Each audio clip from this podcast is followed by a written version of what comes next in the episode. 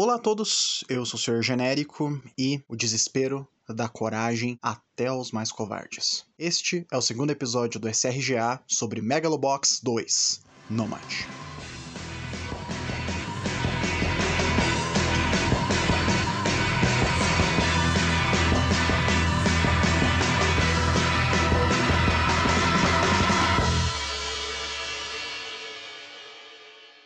Sejam muito bem-vindos ao SRGA. E o que é o SRGA? Senhor Genérico analisa? Senhor Genérico assiste? Senhor Genérico acompanha? De todos os modos, é um programinha que eu fiz aqui no Spotify, onde eu vou simplesmente divagar por alguns minutos sobre alguma coisa que eu gosto que eu esteja assistindo. Seja filme, seja série, seja jogo. Se me fisgar a ponto de eu querer falar sobre, eu vou falar sobre.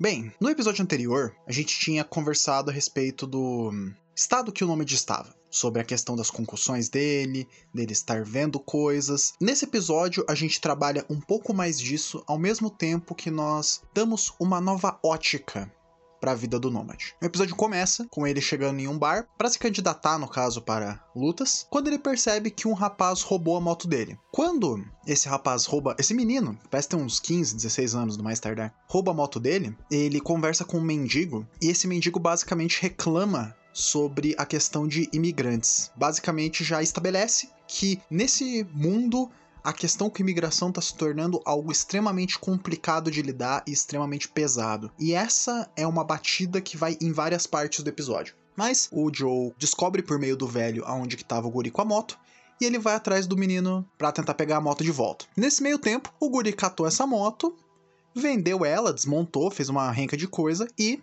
usou essa grana para tentar impressionar os amiguinhos. O que aconteceu foi, o Joe encontrou ele e descobriu por tabela o que aconteceu com a moto dele, que no caso foi desmontada. Nisso, ele chega em uma garagem. Porém, nesse meio tempo, o Joe acaba tendo um desmaio, que é um dos efeitos das, da condição dele, somado ao uso dos painkillers para tentar aliviar a dor dele ele acaba apagando. Quando ele acorda, ele vê um vulto estranho acompanhado da moça que cuidou dele, a Marla, que é uma personagem que é preeminente nesse episódio. Basicamente, ela é a mãe do menino que roubou a moto e ela vai organizar um evento um pouco mais para frente no episódio. Mas voltando a quando o Joe tava meio apagado sob os cuidados dela, ele tem duas alucinações. A primeira delas envolve o Yuri, que é o rival dele na primeira temporada, enquanto ele tá estirado num ringue, provavelmente resultado de uma luta de exibição que é mencionado no primeiro episódio, que foi uma derrota que o Joe teve, que provavelmente vai ser explicada mais para frente na série. E ainda ele tem uma visão do Satchel, que é da, um dos amigos dele da primeira temporada, que é um menininho, que ele não vê desde aquele dia. As alucinações estão começando a se tornar mais frequentes nele, e não é apenas o Nambu, outras pessoas também. Por mais que a questão do Yuri seja mais um flashback do que exatamente uma alucinação.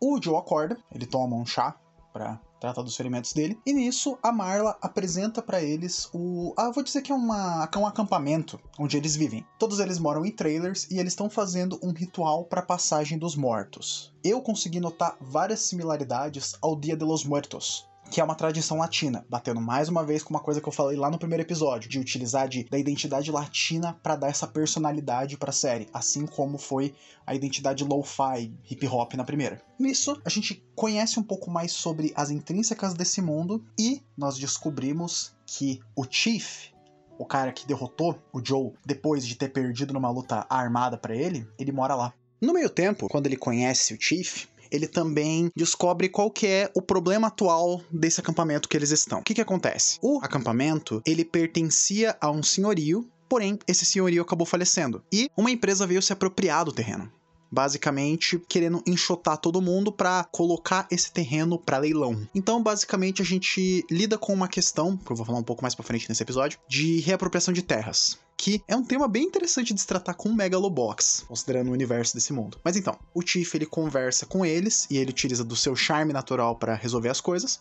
enquanto que o público está claramente numa posição antagonística à empresa que quer fazer a, desapro a desapropriação, e essa empresa deu uma semana para eles desmontarem acampamento antes de partirem. Nesse meio tempo, a gente descobre que está para acontecer um grande torneio de Megalobox, que vai dar uma recompensa em dinheiro bem bacana, e que o Chief tem interesse em participar, para juntar essa grana e comprar o terreno para eles poderem viver em paz. Então, a gente já tem um estabelecimento da vontade desse personagem e o que ele busca. Por sua vez, ele acaba conversando com o Joe no meio da festa, que é muito bonita, por sinal, que e ele fala, ele descobre que o Nômade é o Joe, o Gearless Joe. Então, o Joe percebe que o cara que derrotou ele se inspirou no Joe.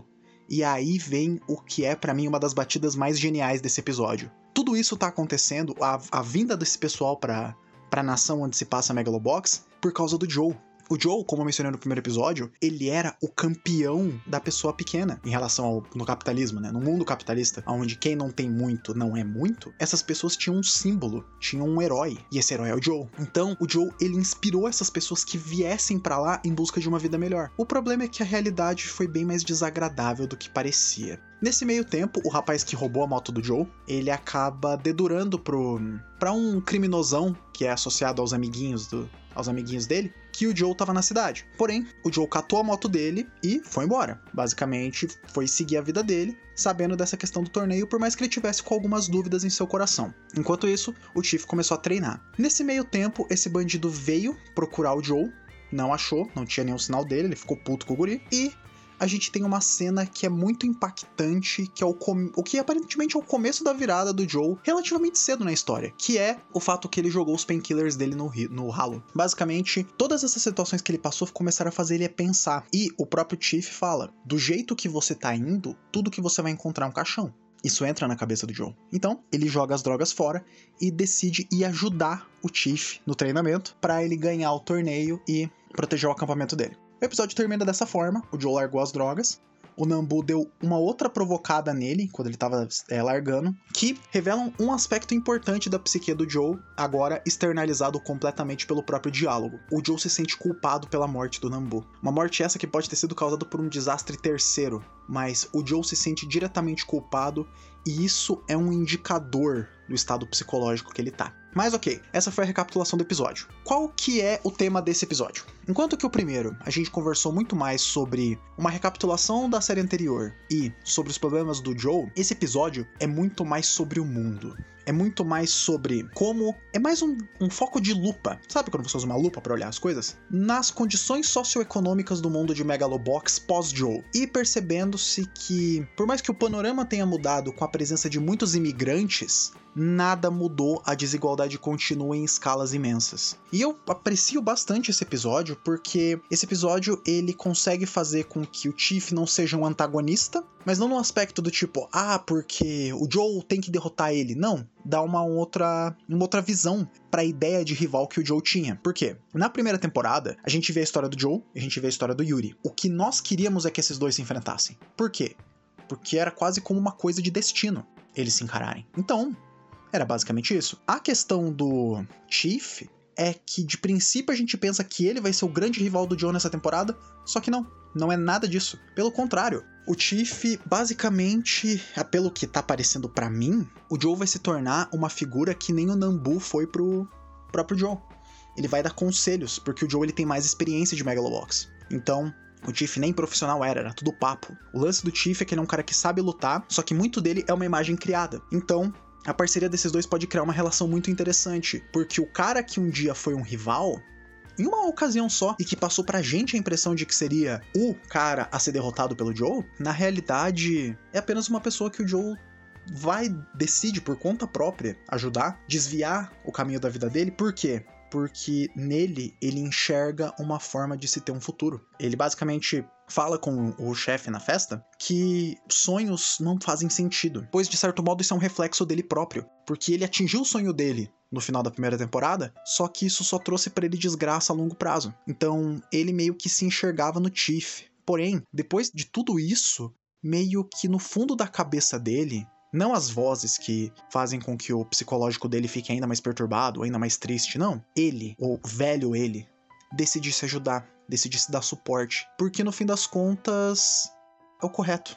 Ele sabe que no fundo do coração, mesmo ele se tornando uma pessoa mais cínica, ele sabe que ajudar o Chief e ajudar esse vilarejo é o certo, considerando que essas pessoas são pessoas que são desfavorecidas pela sociedade, olhadas feio. E isso é em várias partes do episódio. Quando o menino tá comprando as coisas no mercado, eles perguntam pro, pro cara do caixa: pô, vocês vendem essas coisas mesmo para imigrante? Em outra ocasião, quando a, quando a mãe do guri dá uma bronca nele por ele ter roubado a moto, ela fala: Tá vendo? Você faz essas coisas, isso suja a nossa imagem. Então, assim, esse é um, é um pessoal que tem uma cultura muito forte muito proeminente e eles estão em um contexto onde tudo tá contra eles, que nem o Joe, que nem a ideia original do Joe. Eles são pessoas que são basicamente lutam com o coração deles, com a vontade deles, e eles apenas querem existir em um mundo onde se você não é rico, você não existe. Então, assim como o Joe, que nem Gear tinha de propósito, mas que conseguiu mostrar que não importa o quanto de dinheiro você tenha, você consegue ser melhor simplesmente na base da força de vontade, eles são pessoas que estão tentando fazer isso, inspirados por ele. Então, mistura um pouco no Joe também um certo senso de responsabilidade. Isso eu acho foda, porque isso é um desenvolvimento de personagem que eu achei muito bom, muito pontual. Esse episódio, particularmente, eu gosto mais desse do que do primeiro, porque para mim o primeiro ele é só uma introdução de como estamos agora. E é nesse episódio que as coisas começam a desenvolver. A respeito da trilha sonora, continua absolutamente brilhante. Agora nós temos uma opening, e eu particularmente achei interessante que a opening dessa temporada não é cantada. Ela é basicamente o tema que o Joe quase atropelou o próprio cão ou o cão que representava ele, no caso, o cachorro cheio de cicatrizes. E o tema é aptamente chamado de o tema do Nômade. Enquanto que a primeira intro de Megalobox, que era uma música cantada bem anos 80, assim, sobre como tem que se ter a ferocidade de um cão para enfrentar as coisas, essa segunda opening, ela é só música. Por quê? Porque a gente já viu o Joe sendo feroz. E agora, assim como um nômade de uma balada, uma música antiga, ele apenas caminha por aí. E agora a gente tá vendo os resultados das viagens deles. Das, das, viagens dele, no caso. Honestamente, assim, esse segundo episódio me passou uma impressão muito boa. Eu gostei da questão dos.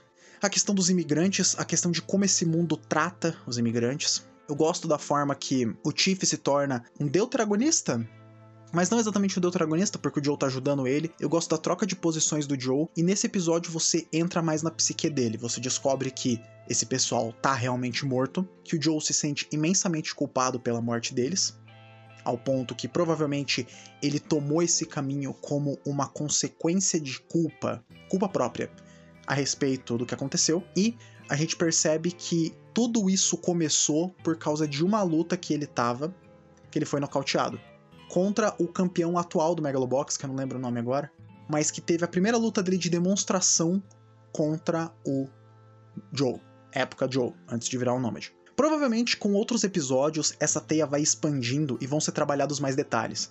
Mas basicamente, por agora é isso que nós sabemos sobre ele e é isso que nós saberemos sobre o caminho que ele vai traçar. Pro futuro, eu honestamente espero que. Lógico, é meio bizarro falar isso. Mas eu espero que essa questão da dependência de remédios do Joe não seja resolvida em um estalo de dedos porque não é assim que acontece na vida real. Dependência química é um tipo de doença que é demorado, que é trabalhoso, que é difícil de lidar, que precisa de acompanhamento e apoio das pessoas ao seu redor. O Joe, nesse acampamento, ele encontrou basicamente uma família, uma segunda família. Já que a primeira dele se foi, ele encontrou pessoas que não só aceitam ele, mas que indiretamente admiram ele, mesmo sem saber quem ele é. Então, talvez ele estar nesse meio com essas pessoas possa ser o correto para ele poder começar esse processo de regeneração. Eu particularmente acho que vai demorar. Assim, se eles forem fazer isso bem escrito, ele vai ter recaída, vai dar bosta. Só que, ao menos, ele teve o primeiro passo certo. E a cena final dele jogando os remédios fora é absurdamente impactante. Por enquanto, Megalobox 2 continua aparecendo imensamente promissor. Eu tô muito empolgado para ver o que vai acontecer a seguir. Bem, muito obrigado a você que ouviu mais esse episódio da SRGA. Um grande abraço e tudo de bom para você. Tchau, tchau.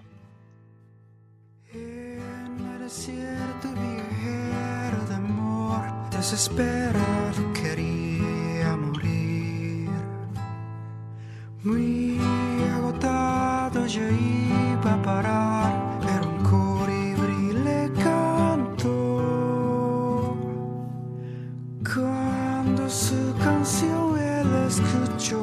al instante se sintió feliz.